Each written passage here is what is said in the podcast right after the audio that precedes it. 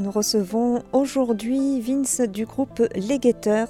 Il sera interviewé dans quelques instants par Raphaël et va nous parler de son livre Le nom du Père. Bonjour chers auditeurs, bonjour Vince le mariachi, bienvenue sur les ondes de Radio Maria. Bonjour Radio Maria.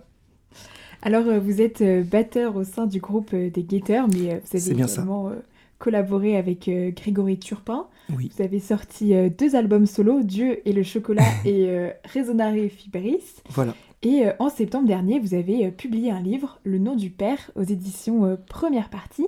Et c'est de ça que nous allons parler aujourd'hui. Alors pour commencer, est-ce que vous pourriez dire à nos auditeurs qui ne l'ont pas lu de quoi parle votre ouvrage? Oui, c'est mon récit. J'ai appelé euh, ce livre Le nom du père, récit métissé, parce que je suis un métis et que mon père, bah, je ne l'ai pas connu euh, au début de ma vie. Il nous a abandonnés avec ma mère. Et euh, voilà, ça a créé une absence. Et j'ai eu la chance, lorsque j'ai eu la vingtaine, euh, de recevoir du Mexique un appel d'un oncle qui m'a offert le voyage et j'ai retrouvé là-bas ma famille et j'ai retrouvé mon père. Et puis quelques années après, il est mort sans qu'on ait pu vraiment parler, euh, avec vraiment beaucoup de, de, enfin, on n'a rien pu exprimer quoi. En fait, on est passé l'un à côté de l'autre et mais j'ai vécu une guérison. Il y a un happy end toujours dans la vie d'un chrétien avec euh, voilà qui vit euh, et qui, qui, prie le Christ, euh, qui prie le Christ agissant, qui prie Dieu.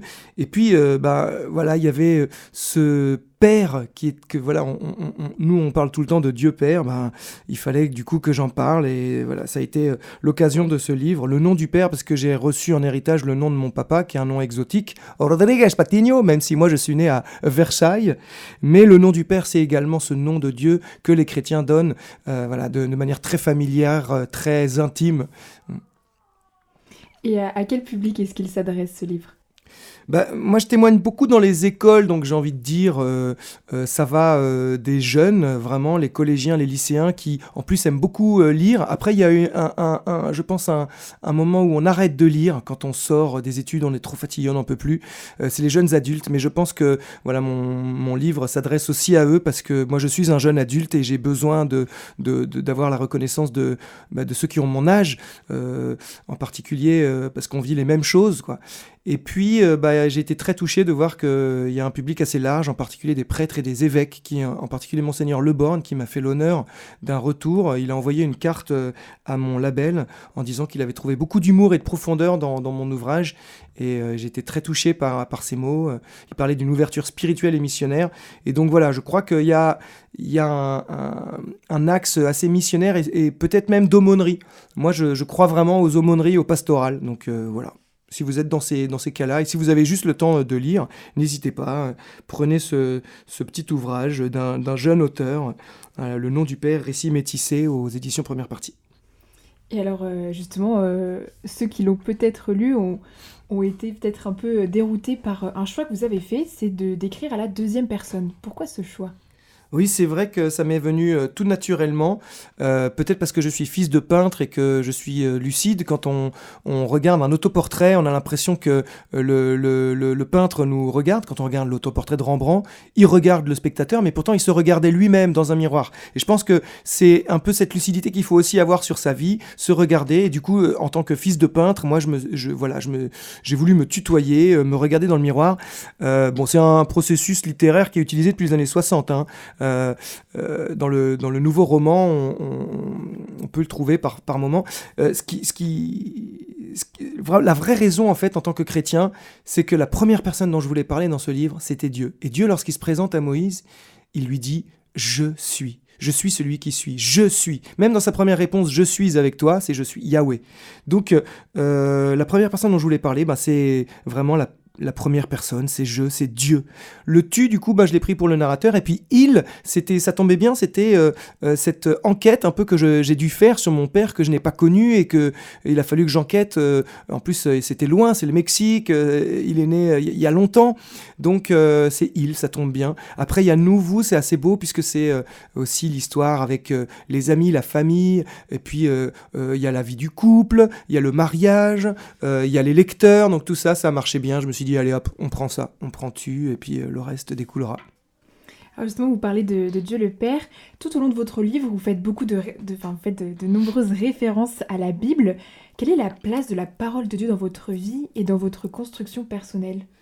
Ouais, j'en parle énormément. euh, C'est vraiment, euh, je dirais que c'est euh, euh, ce qui me fait avancer, ce qui me fait vivre.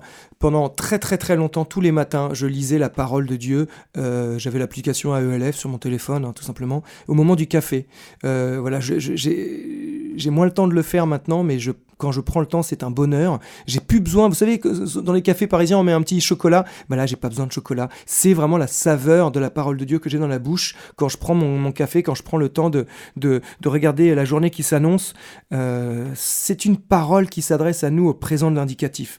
Quand, quand Dieu dit à Moïse justement je suis et je suis avec toi, c'est vrai. Il est là, présent tous les jours. C'est le seul qui peut parler au présent de l'indicatif. L'homme par nature, il est imparfait de l'indicatif. Il pense sans arrêt à son futur et euh, évidemment, il doit composer avec son passé. Mais Dieu, il est présent, il est là et il nous parle tous les jours dans cette Bible.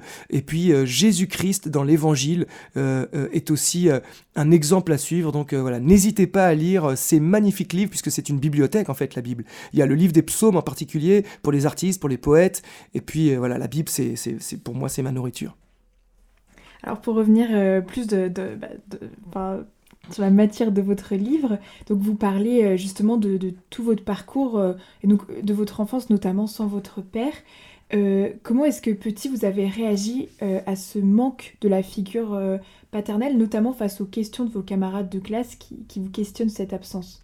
Ouais, bah, je prends l'exemple du lipogramme. Georges Perec, par exemple, a écrit un lipogramme, c'est-à-dire un texte où on enlève une lettre, vraiment par, par effort poétique. Donc il a écrit tout un livre sans la lettre E. Et on se rend compte que formuler une phrase sans la lettre E, c'est très compliqué. Et ben voilà, c'est la même chose. Un seul lettre vous manque et tout est dépeuplé, ou pour le lipogramme, une seule lettre vous manque et tout est compliqué. C'était ma vie comme ça. Je tournais autour du pot sans jamais le, dire. L'absence du père, elle, elle était, euh, euh, était à, tel point dur que j'arrivais pas à prononcer ce mot. Et, euh, euh, et, la seule personne à qui euh, euh, je- je- avec qui j'employais ce mot, en fait, c'est le, le prêtre, puisque le prêtre, par euh, tradition, on l'appelle mon père. Et moi, je me suis rendu compte que le père, le prêtre, c'était quelqu'un qui ne se mariait pas, pour que moi, qui n'avais pas de papa, je puisse l'appeler père. Il venait me donner les sacrements. Et en plus, à l'é- à l'école où j'étais, il y avait la messe tous les jours. Donc tous les jours, il prenait ce temps pour me réconcilier, euh, réconcilier le temps et l'éternité dans la chapelle où tout était calme, tout était beau. Et voilà. Sinon, à partir de, de, de ce moment-là, je me suis rendu compte qu'effectivement, le mot père, je l'utilisais pas. Euh, même pour le Père Noël, ma, ma maman m'en en a, jamais parlé. Et oui, il pesait trop lourd sur mes lèvres. Mon père, il était absent. Et quand on doit prier notre Père qui est aux cieux, on se dit, bon, bah voilà, oui, effectivement, le Père, il est loin, il est au ciel. Et euh, j'ai jamais compris réellement, en fait, la valeur théologique de, cette, parole. Et pourtant, on est la, la seule religion euh, à- à avoir cette familiarité, comme je disais au début, à dire Père. Parce que les, voilà, les, Juifs n'utilisent pas le nom de Dieu, ils ne le prononcent pas. Et puis les musulmans, euh, euh, eux, ils ont 99 noms pour désigner Dieu, et pour la même raison, parce qu'il est grand, parce qu'il est majestueux, parce que, oh là. Et nous, on arrive au milieu de tous ces gens très respectueux, et on l'appelle Papa, Abba, Papa, petit papa chéri. C'est Jésus qui nous apprend à, à, à- à- prier ainsi. Et, et pourtant, moi, ça, voilà, ça, ça résonnait pas tout à fait dans ma vie. Parce que j'avais cette blessure, blessure intense avec, euh, avec mon père qui m'avait abandonné. Et euh, alors finalement, vous avez eu la chance de le retrouver. Comment s'est passée cette rencontre et est-ce que euh, quelque chose a changé dans votre parcours personnel? Vous avez raison de dire que c'est une chance parce qu'il y a la plupart des, des personnes dans mon entourage qui n'ont pas eu cette chance. hein. Des personnes qui ont été abandonnées ou adoptées et, et je sais que voilà, ils retrouveront jamais leurs leurs parents. Moi, j'ai eu cette chance et pourtant, je suis un peu passé à côté puisqu'on s'est disputé euh, pour une chose très bête, mais euh, à table, quand j'étais avec tout le monde, c'était la fête d'anniversaire et, et mon père euh, euh, euh, parlait avec tout le monde, un mexicain très rapide, et moi je dis mais de quoi il parle? Et lui il m'a fait non mais tu peux pas comprendre, c'est la famille. Il me l'a dit en français. Et moi ça m'a blessé, je me suis dit mais attends, je retrouve ma famille qui m'a abandonné, mais je crois que toi tu peux pas comprendre ce que c'est que la famille. Puis moi si je parle pas espagnol, mais c'est ta faute parce que tu m'as abandonné. Et du coup, on est passé l'un à côté de l'autre. On a décidé de plus fâcher pour euh, continuer à se voir et, et voilà, pas, pas flinguer, entre guillemets, l'ambiance au Mexique, parce que c'est une chance de retrouver sa famille et, de tisser des liens avec ma tante, mes cousins. du coup, voilà, on est passé l'un à côté de l'autre parce qu'on n'a on pas parlé, on n'a pas parlé. Et il est tombé malade, il est mort, et il est mort sans qu'on ait pu parler. Moi qui récite le Notre Père, justement, là, deuxième phrase où je bute, c'est pardonne-nous nos offenses comme nous. Voilà, ça, ok, merci Seigneur de nous pardonner, mais comme nous devons aussi pardonner. Est-ce que j'ai réussi à pardonner à mon Père? Ça, c'était la grande question. Il y a des, moments où on, ne sait pas comment pardonner. Puis là, il est mort, donc je ne peux plus pardonner. Voilà. C'était. Euh, Et euh, oui, donc justement, votre mm. père est décédé, donc il y a une véritable conversation euh, entre vous. alors vous l'exprimez très bien dans, dans, votre livre, cette disparition vous a beaucoup affecté, vous a laissé avec vos regrets. En quoi votre foi vous a aidé à pardonner et à vous reconstruire? Ben parce que j'ai jamais cessé de prier. Euh, à cette époque, faut vous rappeler, euh, donc euh, il y avait un grand regain en France de, de la musique de louange, et donc moi je suis, je fais partie de cette effervescence. Je suis dans le groupe des guetteurs. Alors on n'est pas vraiment dans la louange, on est plus dans l'évangélisation, dans la mission, dans la transmission de notre foi, mais je suis également dans beaucoup de groupes de louange. Et un jour, un ami m'invite dans une église où il fait la louange, et là tout d'un coup il chante le morceau qu'il est en train de composer. Il est tout neuf, qui commence par ces mots "Je suis orphelin, seul abandonné". Moi, ça me touche, ces mots. Et donc, je les chante, je les prie. Et tout d'un coup, dans cette église, le Seigneur est venu me rencontrer, me dire, mais tu n'es pas orphelin? Tu es mon fils, je te veux pour enfant. Ce même baptême que euh, Jésus reçoit euh, lorsque euh, Dieu lui dit Tu, toi, il le tutoie dans l'évangile de Luc, hein, toi, tu es mon fils. Et je reçois ce baptême, en quelque sorte, cette vérité euh, cette ardente vérité que je suis fils, que je ne suis pas euh, que je ne suis pas seul abandonné, que nous sommes tous appelés à avoir cette même identité de Jésus. Il ne la veut pas pour lui, cette identité de fils de Dieu, il veut que chacun et chacune, on se sente fils et fille de Dieu. Ce jour-là, tout change dans ma vie de chrétien. Je peux prier à nouveau, je peux chanter notre Père, mais avec cette vérité théologique qui m'a été révélée. Puis juste après, en plus, euh, il y a un événement charismatique assez fort que je vis, que je raconte dans le livre. Et euh, voilà, le Seigneur sait toujours vous rattraper par des, détails qui, qui, vous parlent. Il a pris mon langage, il est venu me parler par la musique, par mes frères, euh, par la culture mexicaine. Et voilà, il m'a dit, tu es mon fils. Alors justement, vous parlez de culture mexicaine. En parallèle de ce manque de père, euh, il y a également la question de l'identité que vous abordez euh, dans votre ouvrage. Vous avez grandi à Versailles avec votre mère euh, Marie-Brigitte. Marie-Brigitte, tout à fait, de Versailles. en avant son, prénom. Et en même temps, votre père est d'origine mexicaine. Donc vous parlez beaucoup de, métissage, notamment la première phrase de votre livre, c'est deux mondes, une seule famille, mhm. référence à Tarzan. comment avez-vous vécu et comment vivez-vous aujourd'hui cette double identité? C'est une identité, il n'y a pas besoin d'être métisse hein, pour, euh, pour chercher sa place au soleil, pour savoir, pour se poser la question de qui on est. Alors Moïse, il se pose la question parce que justement c'est assez intéressant, il a été euh, abandonné par sa mère, mais par amour, il a été adopté euh, par la, la princesse d'Égypte, donc il se pose la question, qui suis-je? Pour aller. Et comme si pour aller, il fallait savoir qui on était. Et Dieu lui répond par cette affirmation qu'il n'est pas seul, je suis avec toi. Donc je pense que chacun, tous, on, a, on, cherche sa, place au soleil. Être métis, comme je dis souvent, c'est celui qui n'est ni d'ici ni de là-bas, il est de nulle part à la fois. Euh, donc effectivement, dans la construction identitaire, c'est important. Mais j'ai pris exemple de Tarzan, mais j'en ai pris d'autres dans la pop culture, de ces personnes qui, dans ces livres, euh, cherchent leur identité. Que ce soit euh, Luke Skywalker, qui ne sait pas qu'en fait il est le fils de Dark Vador, qui est son antagoniste.